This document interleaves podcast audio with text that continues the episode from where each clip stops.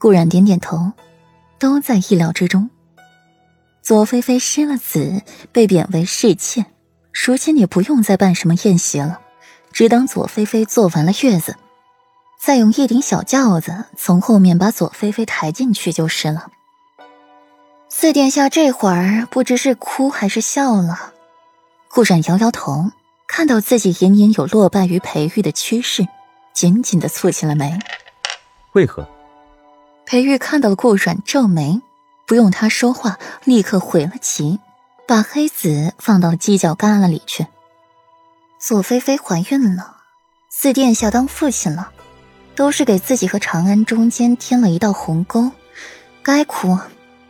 左菲菲流产了，没有了这道鸿沟，四殿下该笑，可他却失了自己的第一子，你说，他该哭还是该笑呢？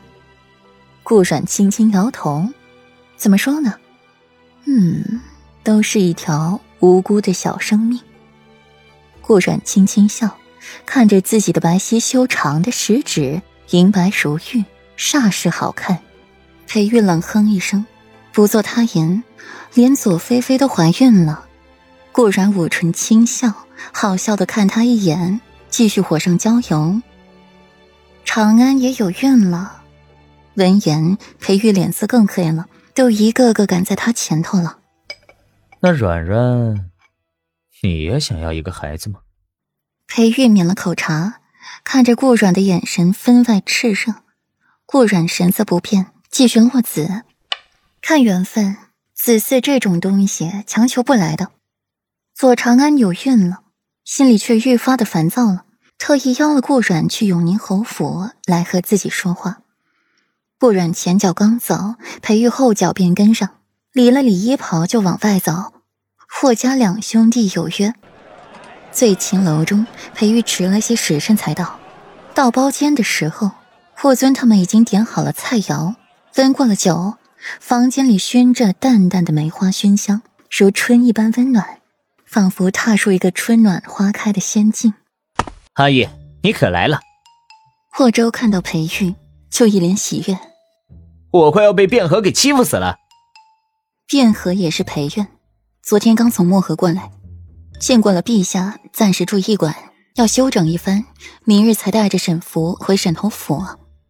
在漠河时，卞和就同他们几人玩得好，这一下漠河王子来了，皇帝必定是要派人接见的。霍州便毛遂自荐，拉上了霍尊一起。免得他一个人在皇子府闷闷不乐的。裴院嗤笑一声，技不如人，还好意思告状？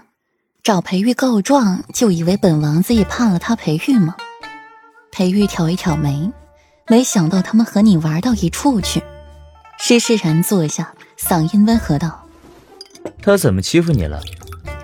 行酒令，我输了，老婆本都要赔出去了。霍州气愤的咬牙切齿。恨不得在裴玉身上挖两块肉下来。裴玉失笑，大抵是霍州以为裴院是漠河王子，粗犷无礼，不拘小节，文化又低，才和他比拼行酒令。想从裴院身上赚一点零花钱使使，却没想到与之比拼之神，会是当年平城威名赫赫的清贵家公子，学富五车。文韬武略样样精通。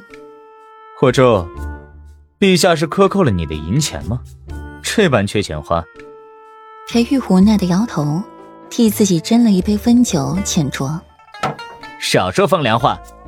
霍州瞪他一眼，郁郁的吃起菜来。自己活该。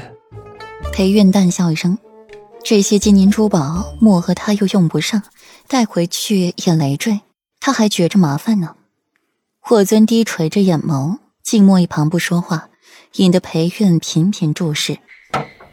四殿下这是怎么了？闷闷不乐的，谁又招惹你了？裴苑看那张闷闷不乐、抑郁的脸，早就不顺眼了。四殿下前些日子痛失爱子，自然心情抑郁不佳，还请六王子多多担待。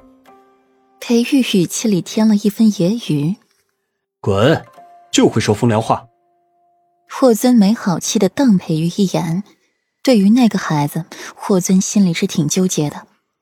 不管怎么样，那都是自己的第一个孩子，就那么没了，心底还是很痛心的。